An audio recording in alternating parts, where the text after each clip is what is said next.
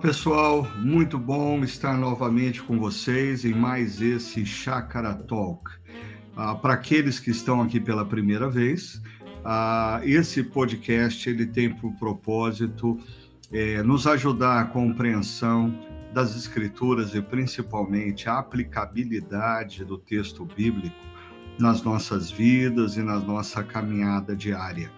Nós normalmente temos na nossa comunidade a reflexão aos domingos, que é trazida por um dos pastores, e aí nós gravamos logo na segunda-feira pela manhã tá, esse podcast ah, para é, conversarmos sobre a reflexão, elucidarmos algumas questões, levantarmos questionamentos, insights. Então, o pessoal do chat já está desafiado aí a postar as suas perguntas, os seus insights. A gente já tem aqui com a gente ah, o Guilherme, a Aline, saudade Aline, você, o Enio, um abração, a Sara, a Cláudia Sanches, a Nádia, o Carlos Neves, a Lili Sanches, a Nisete, a Priscila Dianor, a Ellen, a Ellen Menes, a, o Noadir, a Juliana, a Bianca, a Janete, a Paula,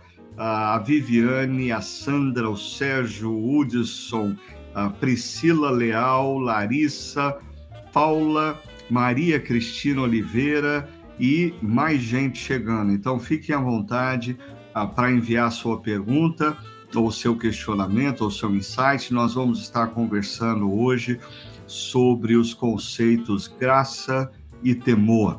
Como nós integramos na nossa caminhada cristã esses dois conceitos muito importantes.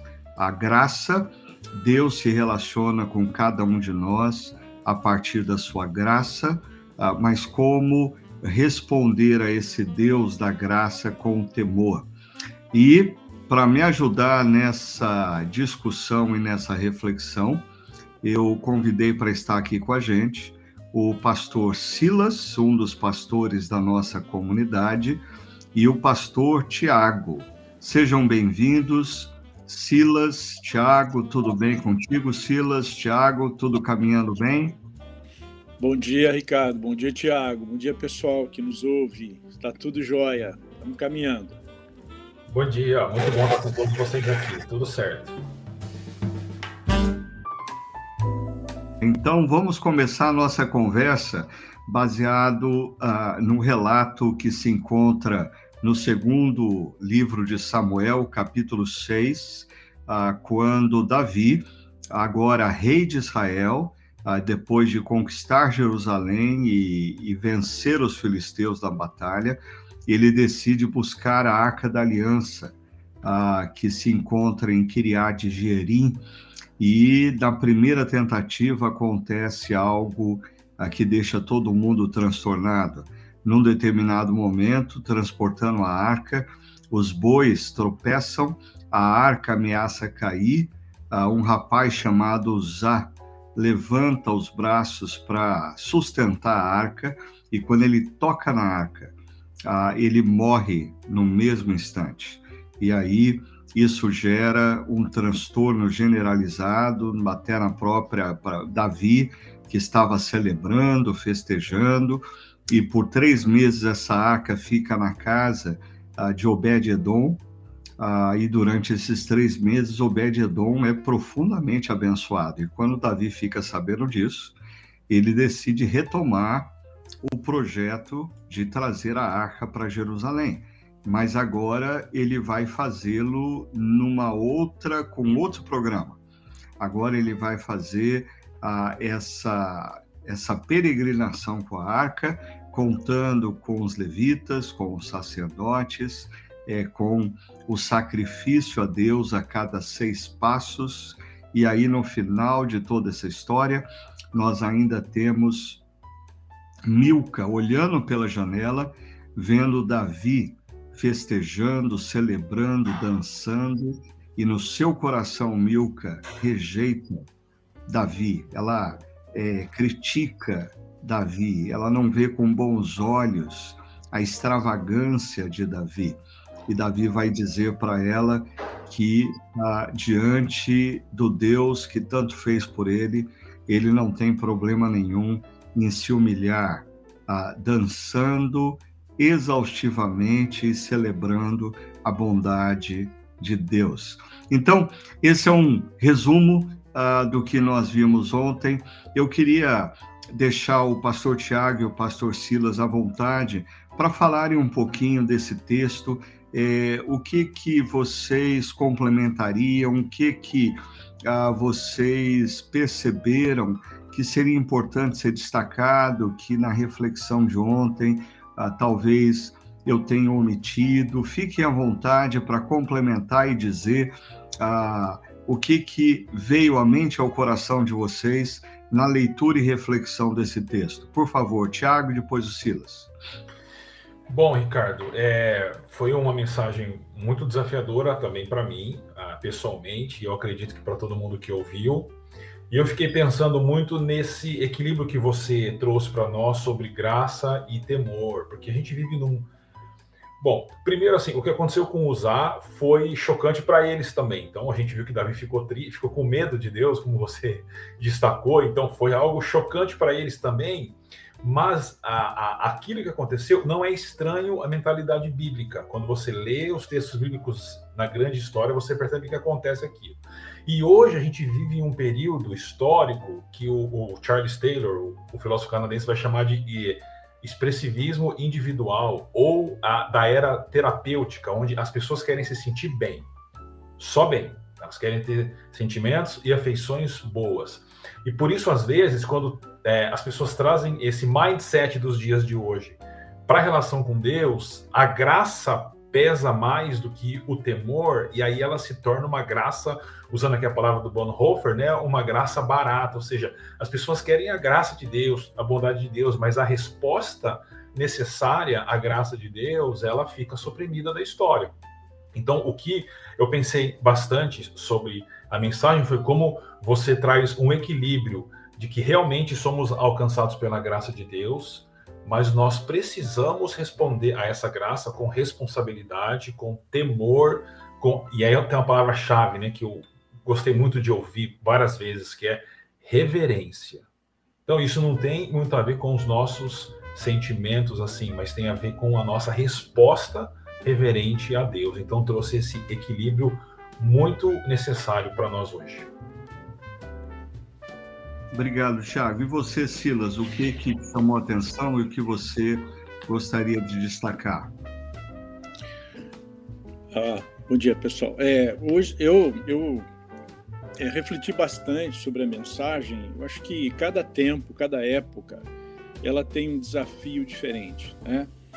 Se por, a, se por outro lado havia assim, um medo, ah, um temor ah, em determinadas épocas, né? Hoje nós nos encontramos é, numa e você, Ricardo, você destacou ontem, né, citando é, professores e alunos, alunos e professores. Nós encontramos assim numa, numa é, falta de reverência, falta de reverência com o outro, falta de reverência com autoridades e quanto mais em relação a Deus. E a mensagem de ontem foi bastante impactante e o, o, o fato de Davi ter sentido medo de Deus, né, o fez a, a, refletir durante meses ali, a, durante muito tempo, para que ele tomasse a atitude correta em relação, em relação ao sagrado. Né? Então, hoje a gente vive essa, essa questão de não respeitar o sagrado, é, da gente vulgarizar aquilo que deveria ser é, sagrado e respeitado. Né? O Tiago colocou muito bem aí as questões do Antigo Testamento, né? mas mesmo no Antigo Testamento faltava esse respeito que a gente é, a gente viu ah, na história de usar, né? que com muita intimidade com a carroça, a carroça nova, é, não tinha intimidade com Deus a ponto de perceber que ele tinha que tratar com mais é, respeito. Né? Tudo isso é muito figurado para nós hoje, mas nos remete a uma vida de mais intimidade com Deus e mais seriedade. Né? Eu, enquanto vocês falavam sobre essa questão é, da graça e da reverência na relação com Deus, eu estava aqui pensando comigo em inúmeras situações na vida em que eu vivi, quer como protagonista, quer como testemunho ocular, situações como, por exemplo, eu vou citar três uh, situações diferentes. Uh, você está com um problema de saúde e existe um médico na cidade, alguém altamente conhecido, um profissional altamente competente na área, mas ele não atende por plano de saúde, ele só atende particular. E o preço da consulta dele é astronômica. E de repente um amigo consegue para você que esse médico o atenda. Então, você entra no consultório desse médico consciente de que ele o está atendendo graciosamente. Mas o que, que vai acontecer se eu entrar nesse consultório como e, e, e tratar esse médico como se fosse um amiguinho uh, do ensino fundamental e eu coloco os pés sobre a mesa dele e eu digo, e aí, como é que tá? E eu levanto e vou na cafeteira dele e já puxo um café para mim, uh, ou seja, eu trato com irreverência. Ou, um outro contexto, uh, um empresário muito famoso, alguém de muitas posses, e você tem um projeto social para apresentar e alguém consegue para você ah, que esse empresário te atenda. Assim, esse cara participa de reuniões aonde cada minuto vale milhões de dólares.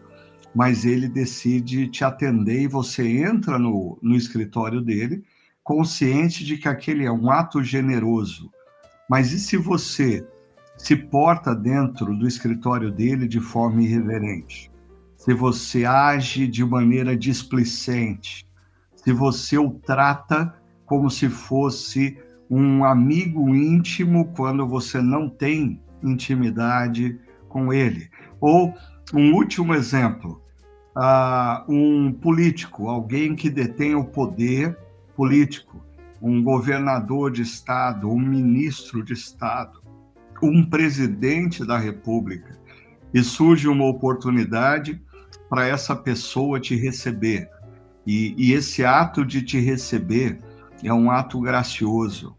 Mas o que, que acontece se você entrar na sala desse presidente, desse governador, desse ministro de Estado e agir de maneira irreverente?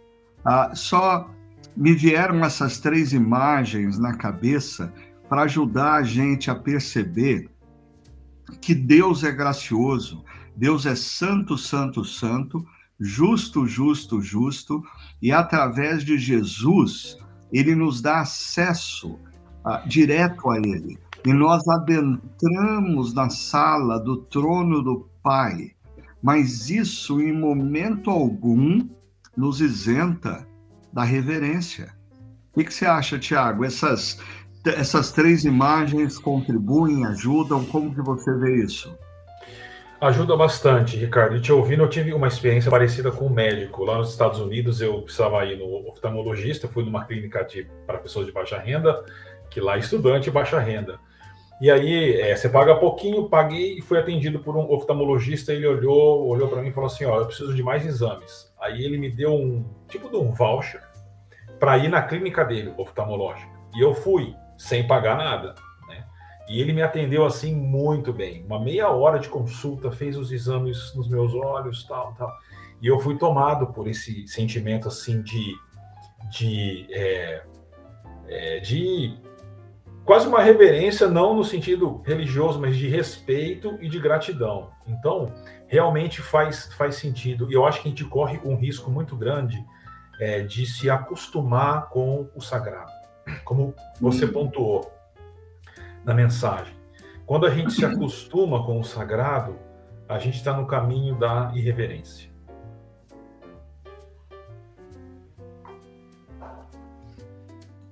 Silas, e para você, você se lembra de alguma situação em que você foi alvo da graça diante de alguém é, ou famoso ou importante que detém o poder? Aí a importância da reverência nessa relação?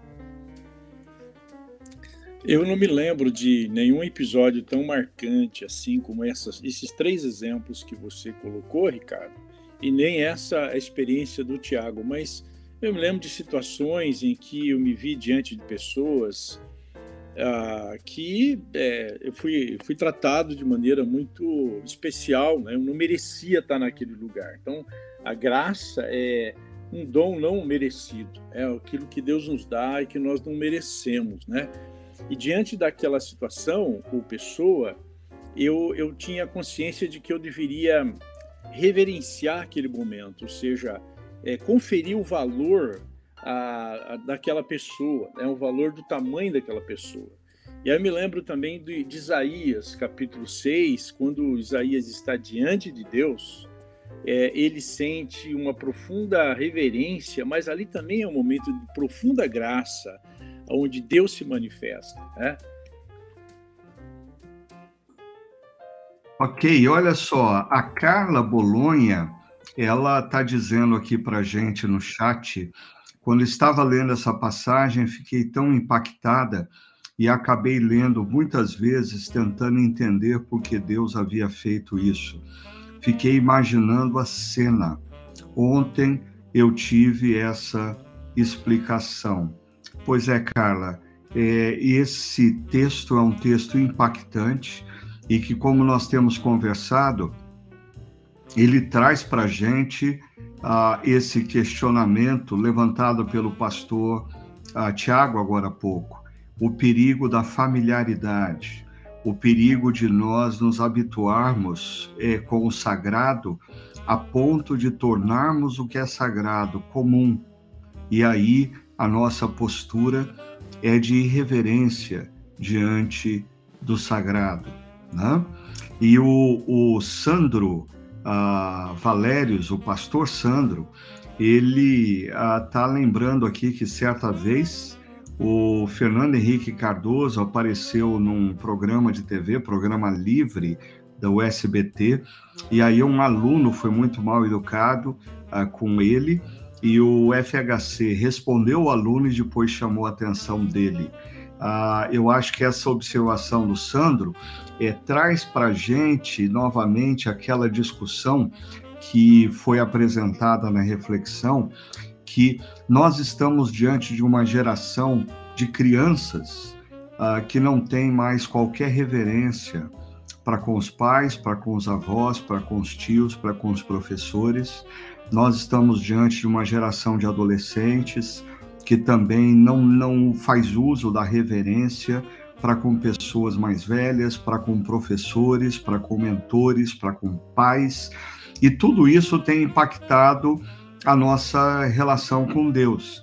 Eu queria levantar uh, esse questionamento para o pastor Tiago, uh, o quanto essa cultura da informalidade que se confunde com a irreverência tem afetado a maneira como nós vivemos o cristianismo hoje?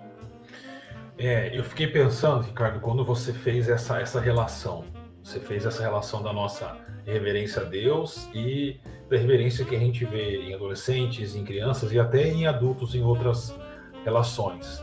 Eu fiquei me perguntando qual que é a ordem, a reverência nossa conduz a uma reverência a Deus ou a irreverência a Deus conduz a comportamentos irreverentes. Eu acho que essa segunda é o ponto. Porque, como você também disse, é, quando você fala da Arca da Aliança, a Arca era a, um, um, objeto que manifestava a, a, presença de Deus. E isso ficou no Antigo Testamento, o Novo Testamento vem e Jesus é aquele que nós encontramos Deus, ele, ele rasgou o véu e aí Deus invadiu o nosso mundo. Mas ao invés de nós trazermos a reverência do sumo sacerdote que ele tinha no Santo dos Santos para as nossas vidas hoje, diante dessa desse momento especialmente novo que Jesus nos trouxe, nós levamos a irreverência do lado de fora para o lado de dentro. E eu acho que essa irreverência com que a gente lida com Deus e com o sagrado é, vazou e influenciou as, as, relações, as gerações mais novas, porque elas não crescem testemunhando os adultos tendo reverência por Deus e que vai gerar uma reverência em outras outras relações. Então eles se tornam irreverentes. Então tem essa relação e eu acho que um resgate dessa consciência do divino, dessa consciência de Deus, né, daquela placa do, do Peterson, do Eugene Peterson, cuidado Deus, ela precisa ser urgentemente resgatada, porque ela é o primeiro passo para o resgate da reverência nas outras relações.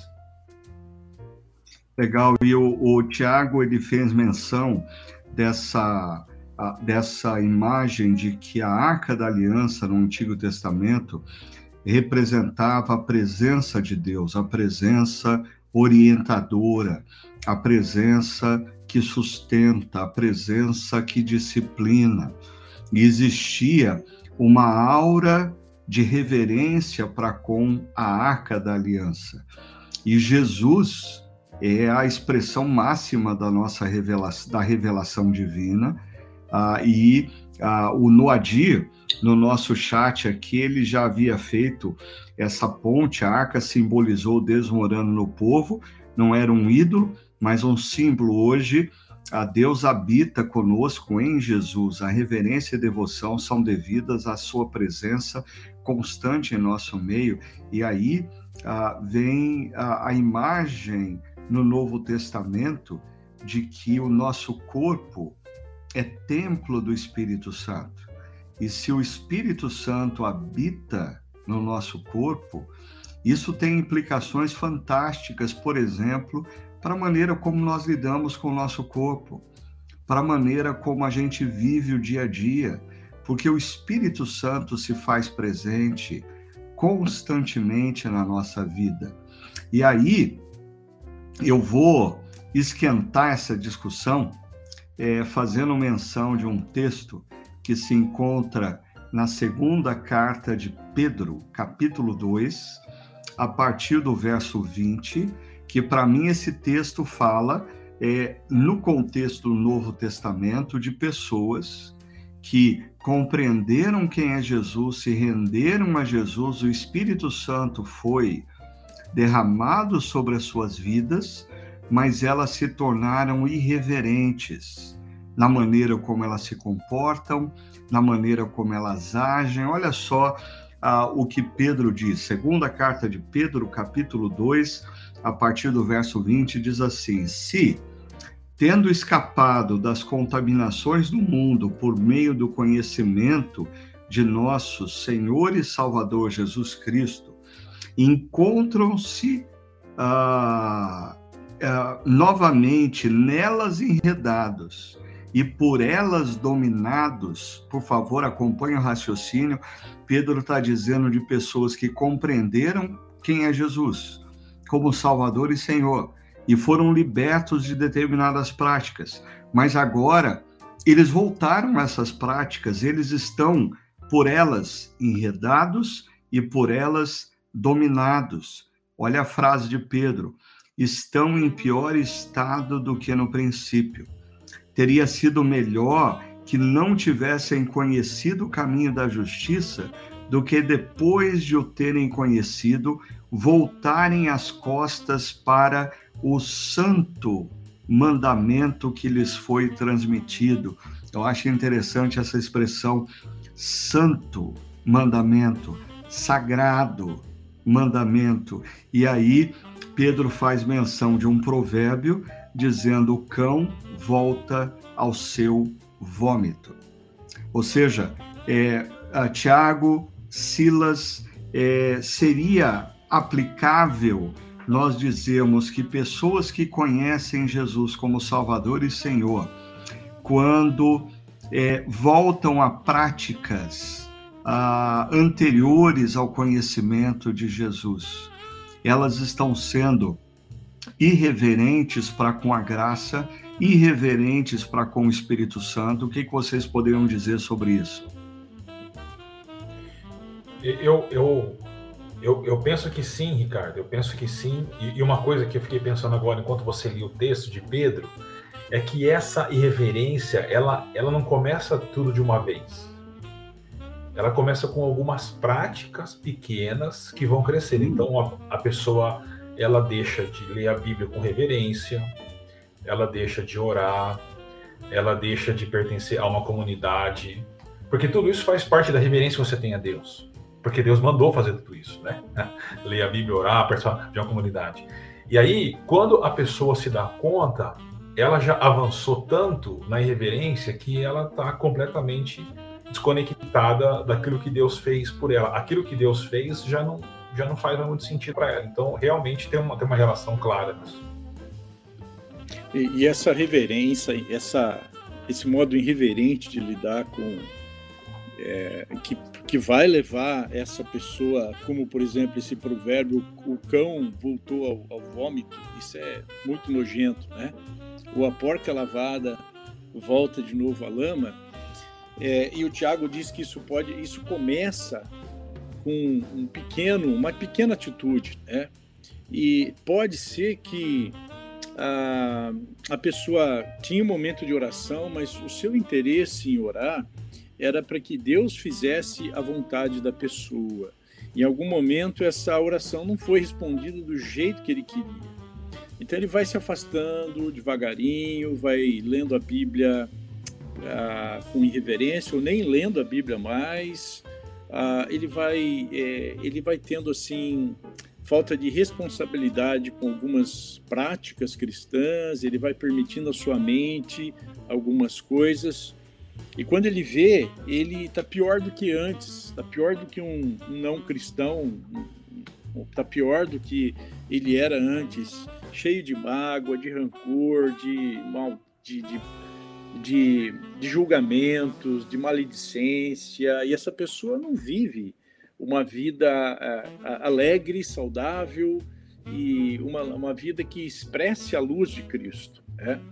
porque ela não soube tratar é, graciosamente a, e com reverência, com cuidado e com respeito né? a, a, tudo aquilo que Deus fez na vida dela. Então, passa por um momento de ingratidão e de não reconhecimento de quem é Deus. É, quando eu falei de Isaías capítulo 6, eu pensei nisso, né? quando Isaías se, dá, se, se, se coloca diante de Deus, assim, Deus se revela a ele, ele tem a glória de Deus, ah, ele, ele se humilha na presença de Deus, ele reconhece quem ele é e quem é Deus. Uhum. Ah, às vezes a gente acha que o processo, o processo de é assim, primeiro eu sou amiguinho de Deus, né? Depois eu sou servo e depois... não, o processo começa por um, uma profunda reverência, reconhecendo a nossa condição de ser humano, de prostração diante dele, quem é Deus Santo, o eterno que é tão grande que não cabe dentro da sua própria criação. Ele é imensamente grande, mas ele me acolhe, né? E ele me, me ama e ele quer me ensinar a mudar, a ser uma pessoa melhor. E esse, essa reverência me leva também à missão, como fez Isaías, né?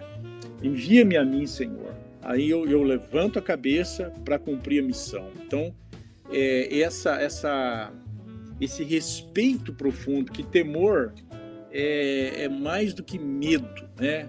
É muito mais do que medo. Temor é, é realmente reconhecer o perigo, reconhecer quem é Deus, reconhecer a grandiosidade de Deus. Então, é, a, reconhecer a graça é que, mesmo assim, ele, ele nos ama e ele nos acolhe e a gente não tem o direito sequer levantar a cabeça, mas a gente hoje acha que a gente tem direito de dizer para Deus o que Deus deve fazer, né? Uhum. A, a, gente vai voltar, Silas, nesse, nesse tema, o medo na relação, mas antes eu queria fazer menção é, do que a, a Nara Raquel de Castro Figueiredo coloca para gente aqui no chat.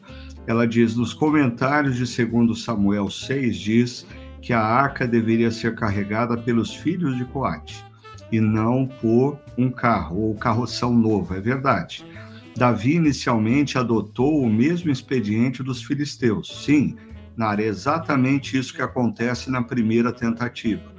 Davi faz uso da cultura dos filisteus. Davi faz uso do meio dos filisteus. E, e isso, Nara, faz eu pensar é, como nós, é, como discípulos de Cristo, erramos quando no nosso dia a dia nós estamos fazendo uso é, dos valores da cultura que nos cerca, fazendo uma analogia da cultura dos filisteus.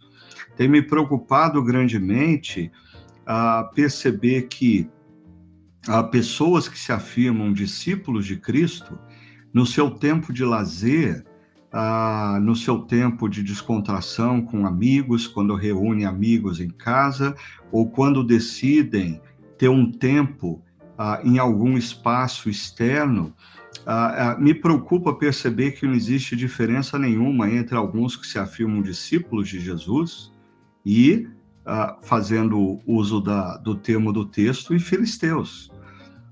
eles bebem da mesma maneira. Aí, quando eu falo bebem da mesma maneira, eu não estou falando que, ah, como cristãos, nós não podemos beber um bom vinho ou uma boa cerveja, mas eu estou falando do equilíbrio. Assim, às vezes eu percebo festas de pessoas supostamente cristãs que, assim, o desequilíbrio reina tanto quanto em festas de filisteus. Ou a dependência da bebida para se ter alegria a, a, é uma dependência tão grande quanto a dos filisteus, ou a maneira de fazer negócios, a, os princípios adotados no se fazer negócios, não se explorar funcionários, não se explorar clientes, não ser desonesto. Essas são práticas que a gente diria dos filisteus. Mas e quando cristãos ao invés de viver os valores de Cristo na sua vida, eles vivem na sua vida profissional os valores dos filisteus. É quando nós abrimos mão dos princípios e valores de Deus para usar o carroção filisteu. E, e isso, para Deus, é ofensa, é irreverência, porque Deus nos libertou dessas práticas. E ele, se tem uma coisa que Deus abomina, é ver os seus filhos escravos. E sempre quando Deus vê os seus filhos escravizados novamente a práticas que ele uh, os libertou, uh, Deus fica altamente indignado na sua santa indignação, porque até a indignação de Deus é diferente da nossa, é santa. E se o, o, o, o Silas e o Tiago quiserem comentar isso, fique à vontade. Se não, eu vou uh, passar para o Tiago é, para ele comentar. O Paulo Leme ele, ele faz duas colocações muito importantes aqui. Eu acho que a gente precisa lançar luz sobre esse tema do medo. O Paulo Leme diz: Queridos pastores, Paul Tournier, no livro Culpa e Graça, excelente livro, alerta para o risco do medo gerado por pais, professores e líderes religiosos. Por favor, Paulo, perceba a sua palavra: abusivos. Né? Eu estou entendendo pais abusivos, professores abusivos, líderes religiosos abusivos. E o Paulo Leme complementa por favor, qual a diferença entre medo de funcionar e da reverência devidos ao nosso Senhor? Obrigado. Uh, Tiago, você gostaria de contar é, essa colocação importante aí do Paulo? Sim, Ricardo, e até tenho aqui o, o livro que é excelente, o livro, por sinal. Mas eu, eu, eu eu acho que quem captou bem isso foi é, o C.S. Lewis em Nárnia.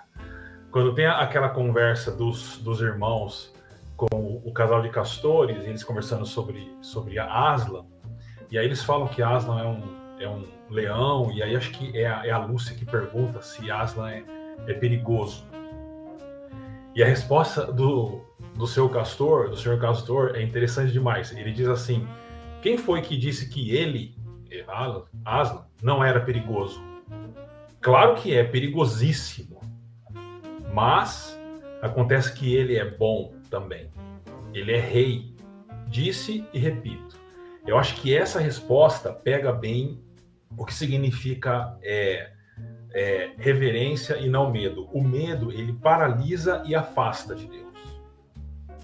A reverência é um assombro, mas que nos move em direção a Deus, que nos aproxima de Deus. Então, Aslan é muito perigoso, mas ele é bom. Então, nós temos a noção e a consciência de que nós estamos diante de um Deus muito grande e perigoso nesse sentido, mas um Deus que é bom e amor. Então, eu, eu resumiria dizendo isso: o medo nos paralisa e afasta, a reverência nos move, nos aproximando de Deus.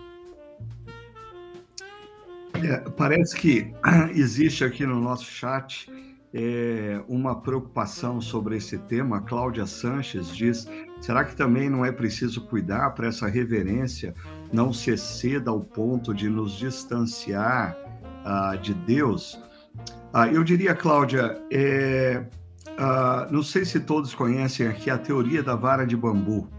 A vara de bambu ela cresce de maneira envergada. E aí, para você é, é, tirar a envergadura da vara de bambu, você não pode levá-la meramente ao ponto de equilíbrio. Você precisa levá-la a um outro ponto para ela, quando você soltar, ela ter a, a, o ponto de equilíbrio. Eu acho que nós vivemos como é, discípulos de Cristo nesse mundo decaído e disfuncional, sempre essa tendência dos extremos, né? Então, ora em nome da graça e da bondade de Deus, nós nos, nos tornamos irreverentes para com a forma como nós lidamos com a vida, no nosso dia a dia, nos nossos negócios, na maneira como a gente fala, como a gente participa de festas, e aí nós confundimos a bondade e a liberdade de Deus com libertinagem, com graça barata. Aí nós precisamos resgatar a reverência. Deus está conosco o tempo todo. Ah, Deus espera de nós uma vida bela. Mas muitas vezes as pessoas pegam essa reverência e levam para um outro extremo, confundindo a reverência com uma relação doentia, de medo uh, e religiosa. E é interessante que nesse outro extremo, às vezes as pessoas vivem a religiosidade, mas no seu dia a dia continuam vivendo a libertinagem. Né? Então, eu acho que nós precisamos, como discípulos de Jesus e como filhos adotados de um Pai que é santo, santo, santo, mas ele é amor, nós precisamos é, construir esse ponto de equilíbrio, é, aonde talvez Davi nos dê essa dica no texto, porque ao mesmo tempo que Davi teve medo de Deus, Davi dança na presença de Deus a, a, essas duas coisas parecem contraditórias. Se eu tenho medo de uma pessoa, eu não vou dançar com alegria na frente dela. Mas Davi encontra esse caminho do ter reverência para com a pessoa de Deus, mas ao mesmo tempo ser capaz de dançar e se alegrar na presença de Deus. É um grande desafio, né, Silas? Tiago, como conciliar Com a questão do, da graça e da reverência. Excelente, Ricardo, essa sua fala, né, em relação a, ao bambu, né, ao ponto de equilíbrio, porque cada era tem o seu exagero. Né? Eu lembro de pessoas antigas falando assim que ó, quando eu passava perto do meu do meu pai ele só olhava e a gente ficava com medo né? E a gente obedecia. Hoje, filhos mandam nos pais, praticamente. Então, no tempo de Paul, que Paul Tournier escreveu, ele precisava pontuar exatamente esse problema da culpa e da graça, né? da culpa e do medo e tal. É, mas hoje, lembrando do que você falou ontem, Ricardo, hoje pessoas pecam deliberadamente e não sentem culpa por conta de um sentimento de graça barato. É verdade. E Tiago, como que você vê essa situação? Qual o caminho? Bom, eu, eu, eu penso, por experiência pessoal e, e pastoral, de que nós precisamos é, criar hábitos é, saudáveis. Eu gosto muito dessa ideia de criar hábitos saudáveis. É, o James Smith fala muito sobre isso nos livros, sobre a liturgia do dia, da vida, e isso fa faz muito sentido para mim, é, por experiência própria, assim. Né? Então, é, eu acho que a gente sempre tem que tomar cuidado com a religiosidade, mas a reverência é um dos caminhos para evitar isso. Uma pessoa que é reverente a Deus e que é, alimenta esse sentimento de reverência por Deus, de, de assombro com Deus, que não perde isso, ela, ela não vai entrar pelo caminho da religiosidade, né? E aí até eu brinquei com você lá entre o, o intervalo dos dois encontros da manhã, né? Quando ah, você falava sobre os seis passos e para para sacrificar, eu fiquei, eu até brinquei com você dizendo, será que esses seis passos não tem uma relação talvez com seis dias da criação? Porque você trabalha seis dias e no sétimo você descansa em adoração a Deus. Não sei se tem essa relação, né? Mas eu sei que por exemplo, a semana é assim para nós. Então nós temos os dias que a gente trabalha e quando a gente para para adorar a Deus. É o, é o, o sábado dos judeus e é o domingo nosso, né? Então nós precisamos dessas práticas porque elas nos dão, elas geram hábitos em nós e hábitos que nos mantêm reverentes a Deus. A gente não pode perder o assombro com o evangelho. E nós pastores corremos um enorme risco disso. Eu, eu me lembro, eu ainda era jovem e eu ouvia um pregador que ele contava uma história fictícia e ele fazia a gente pensar ah, nessa história da seguinte maneira.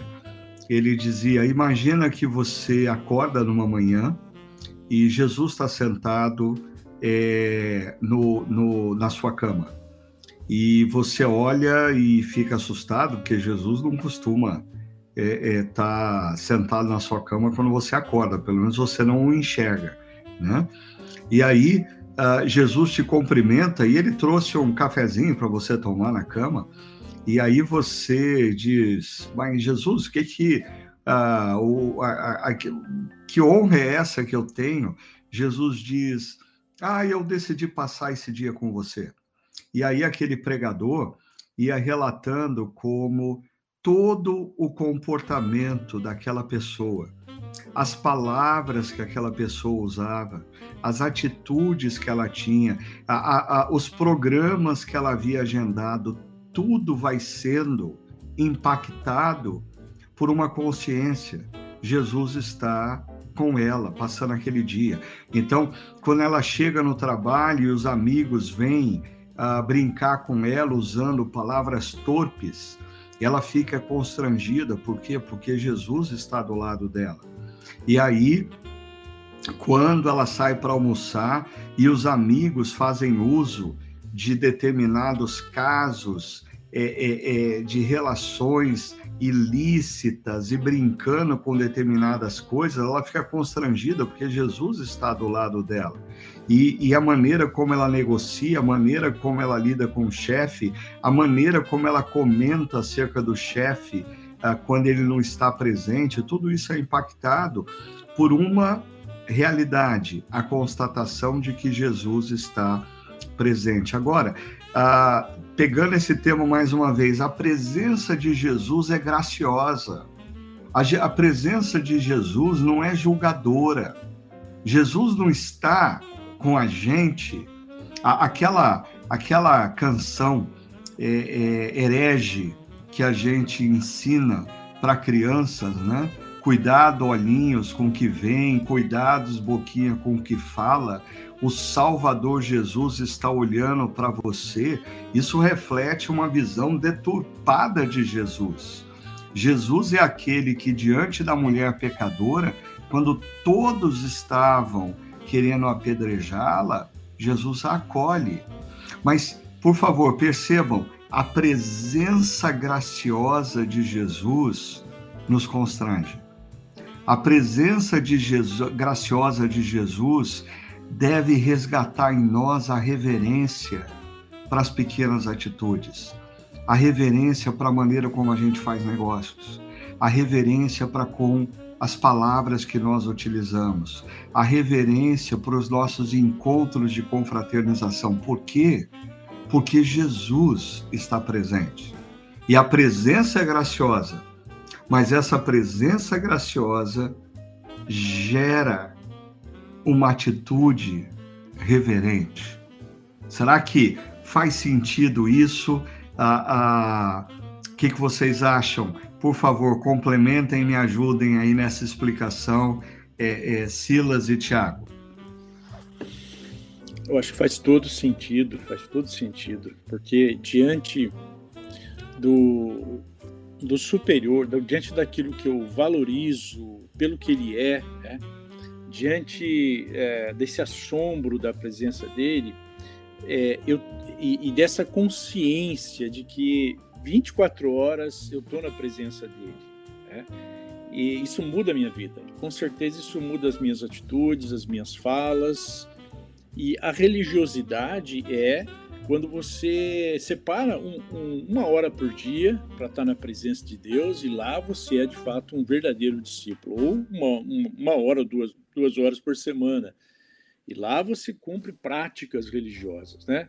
Diferentemente desse assombro, dessa consciência que você tem de que Deus está com você, o, o Criador de tudo, é, o Redentor, o Deus, é, você se sente constrangido na presença dele. Né? O amor de Cristo nos constrange, diz o apóstolo Paulo. Ou seja, isso mexe com a gente, isso faz com que a gente olhe a vida de maneira muito mais respeitosa, trate as pessoas com um olhar, olhar de respeito. Agora, né? agora, né? Agora, né? Esquecimento, né? Falo do conceito. Quando a gente, Quando a gente se esquece de que a, a, a presença de Deus, é Deus é constante na nossa vida, é, é, a, gente, a gente esquece e, e, a, e a gente acaba, acaba se lembrando de que nós, nós que acha que, acha que nós somos o centro, centro do mundo. Oi, oi. Silas, eu acho que o seu áudio é, complicou aí. É, ah, o meu tá ok, Carlos? Você pode me dar um sinal, um sinal se está funcionando bem? Joia.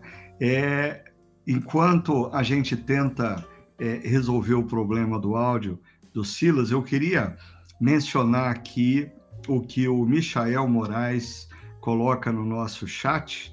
Ele diz: é verdade, nessa passagem, Davi conheceu um lado de Deus que ele talvez não conhecia, mas isso não invalidou tudo o que ele já havia vivido com Deus. Por isso, o medo não o paralisou, mas gerou reverência.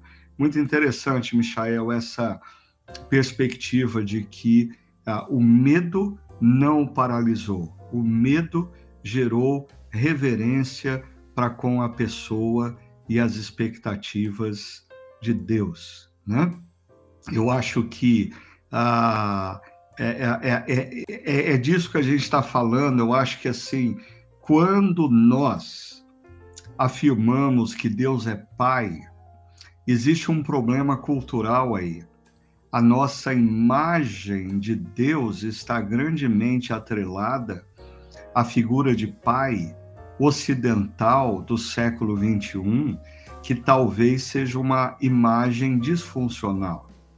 Biblicamente, quando se afirma que Deus é Pai, se afirma que Deus é Pai porque Ele é o Criador de todas as coisas e Ele é Pai porque Ele é o Redentor das nossas vidas.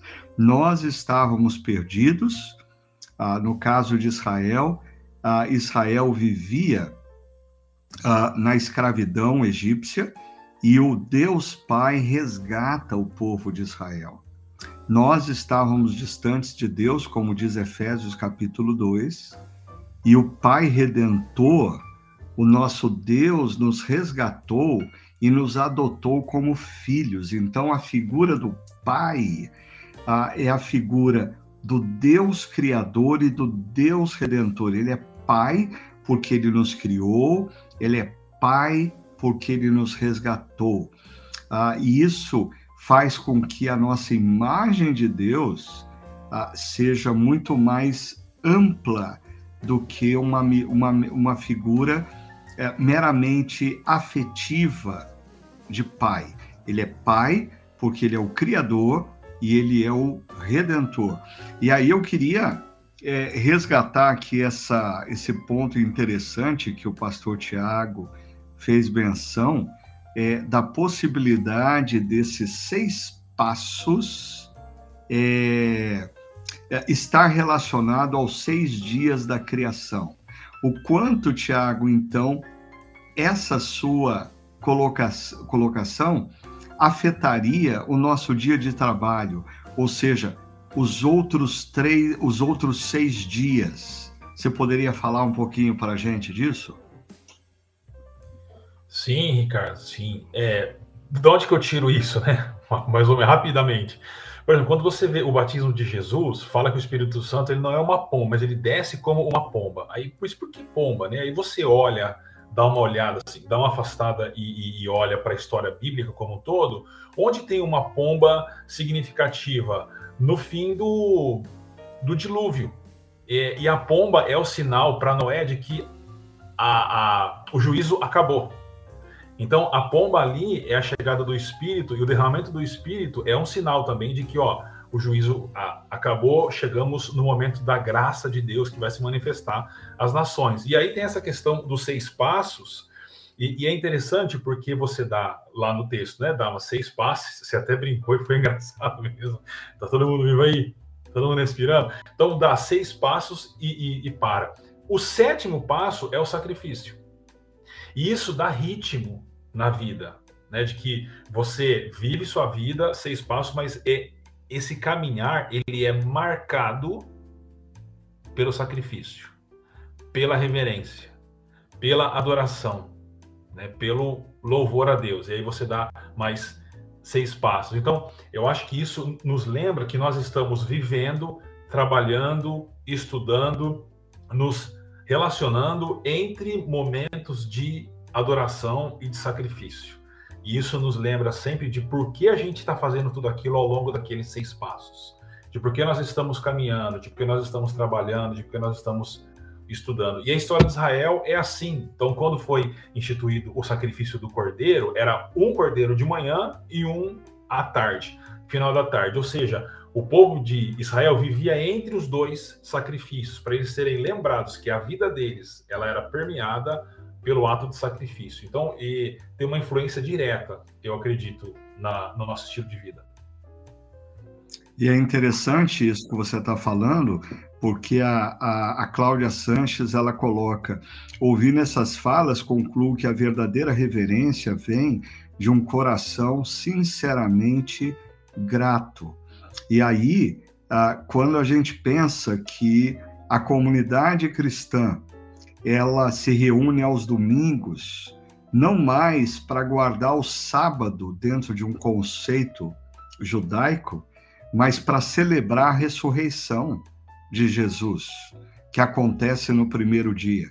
Ou seja, os nossos seis dias de trabalho acontecem entre uh, o dia que nós nos reunimos para celebrar o que Jesus Cristo fez por nós, o que reflete gratidão, né? Ou seja, o domingo deveria ter um impacto tão grande para nós vivermos os outros seis dias com reverência e aí a gente volta para celebrar o que aconteceu nos seis dias e lembra o que Jesus Cristo fez por nós e isso tem um impacto tão grande que a gente vive os próximos seis dias em reverência, ou seja, é esse ciclo, né?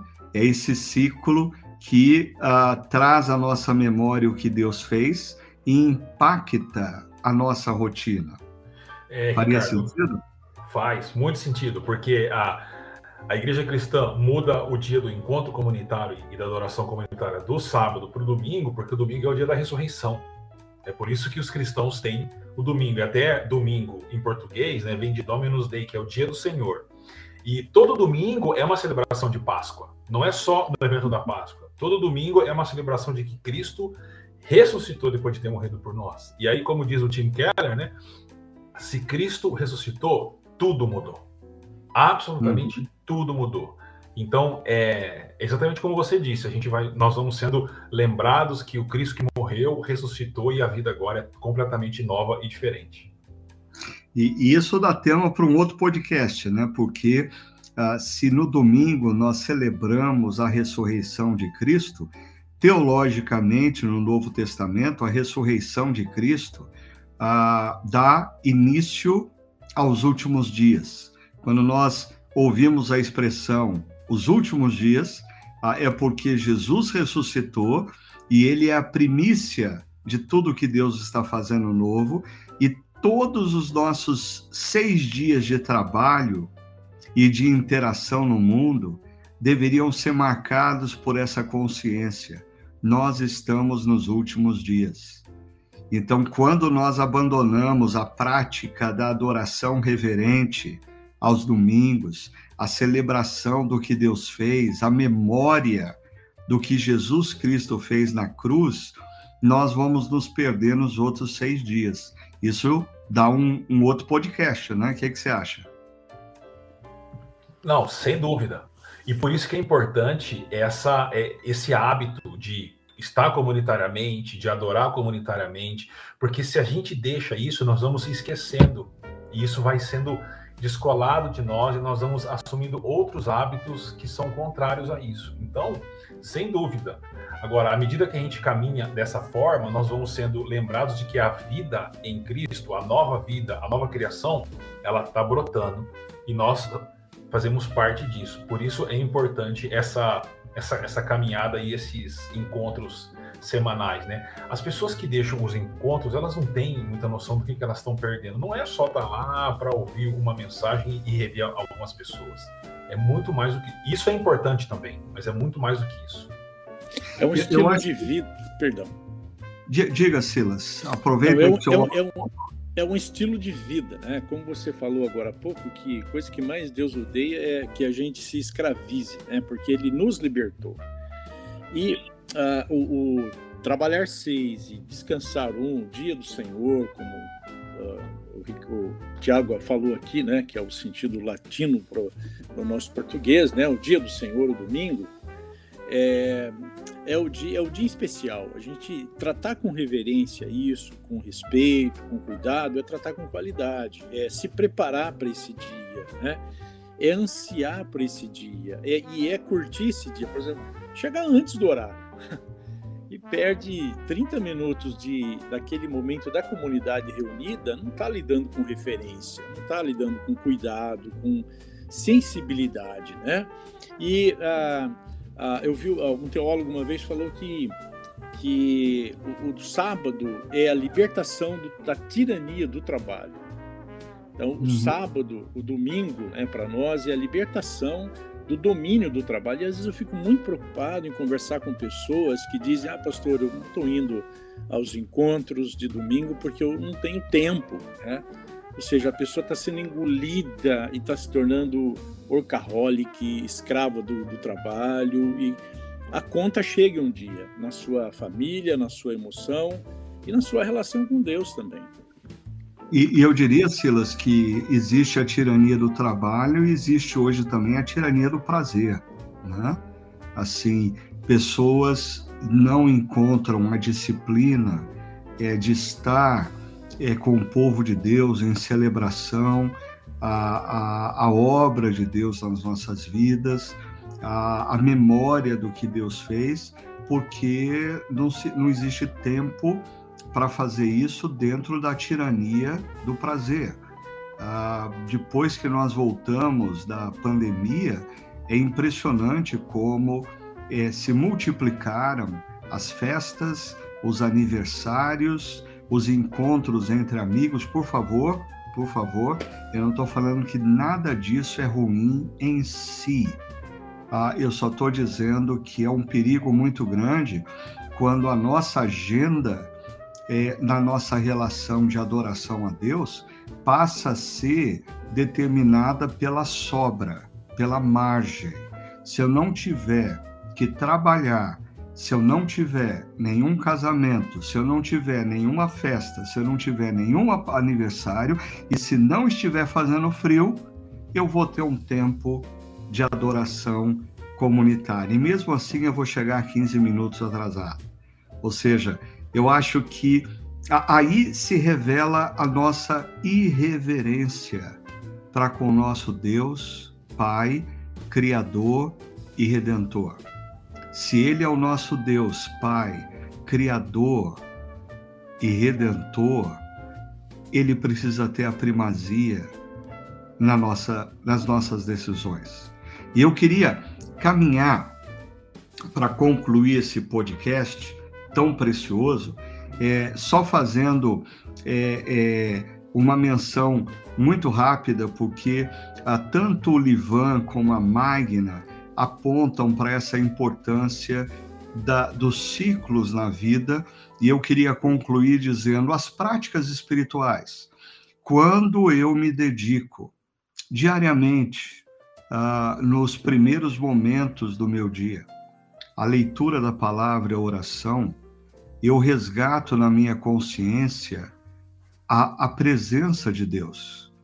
E a presença de Deus na minha rotina me traz duas coisas. Eu estou na presença de um Deus gracioso, e a presença desse Deus gracioso deve resgatar no meu coração reverência para com as palavras que eu vou usar, para com as atitudes que eu vou fazer, para com as decisões que eu vou tomar. Da mesma maneira, a prática espiritual de me encontrar com o povo de Deus numa celebração aos domingos resgata em mim a consciência da presença de Deus. Então, eu não sei se vocês percebem, mas se a arca da aliança era símbolo da presença, as práticas espirituais relembram a nossa mente o nosso coração da presença de Deus.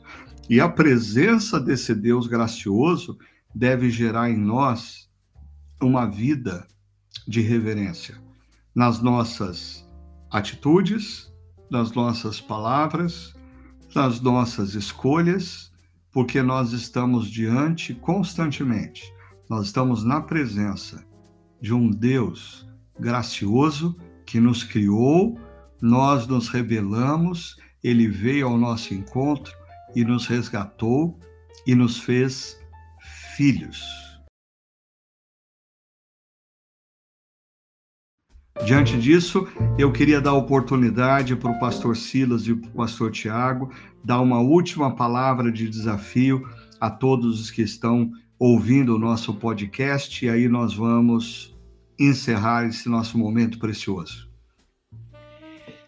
Deixa, deixa vou deixar o Tiago por último aí, nosso biblista aí pode nos dar uma palavra de sabedoria no final. Mas é, é o que nós aprendemos todo, todos os domingos é, a, é nos expondo a leitura e a meditação, a reflexão da palavra e o modo como nós a recebemos, acolhemos essa palavra para nós, de modo cuidadoso, de modo reverente, de modo respeitoso, o que é que possamos chamar, isso nos leva a crescermos espiritualmente. Era isso que eu queria dizer. Celebre, celebre no final do dia, celebre a graça de Deus, celebre a presença de Deus na sua vida, celebre no final de uma semana, torne os ciclos importantes na sua vida, porque isso ele, ele, ele cura a alma, ele liberta a alma da gente e nos faz, como foi dito aqui, pessoas mais agradecidas. Desse, desse universo enorme que a gente vive, há uma esperança, e essa esperança é Cristo Jesus na nossa vida.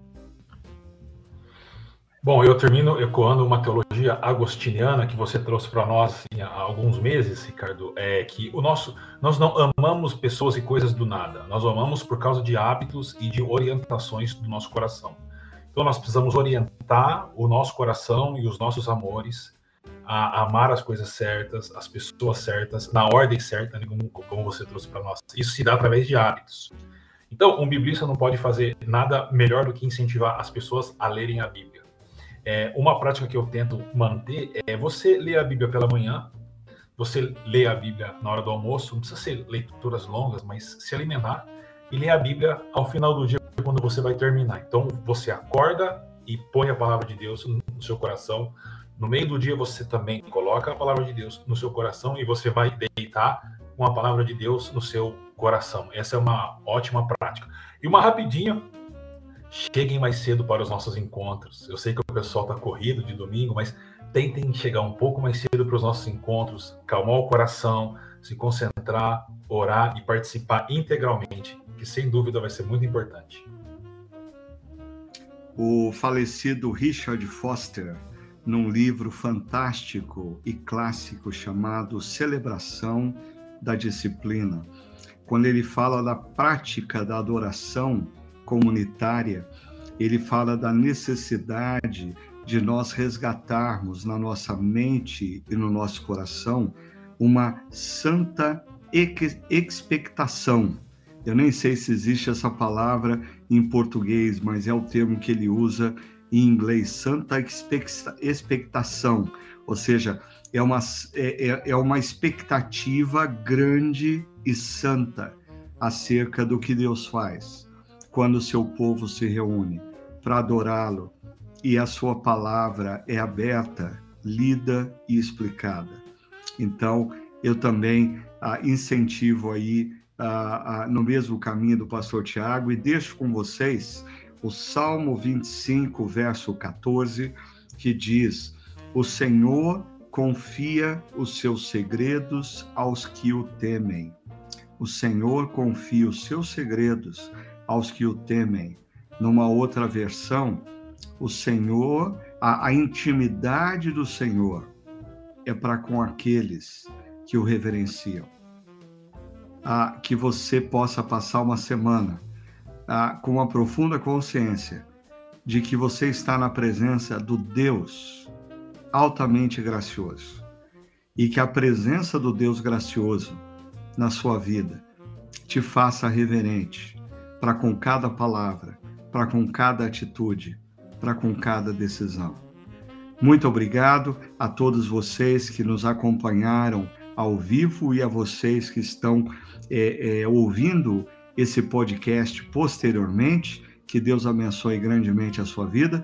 E lembrando que no próximo domingo, no Espaço Paineiras, às 9, 11 e 19 horas, e no Espaço Barão, às 10, ou, se você não pode estar presente, remotamente através do chakra.org, nós vamos continuar a nossa caminhada uh, lendo e refletindo sobre a vida de Davi.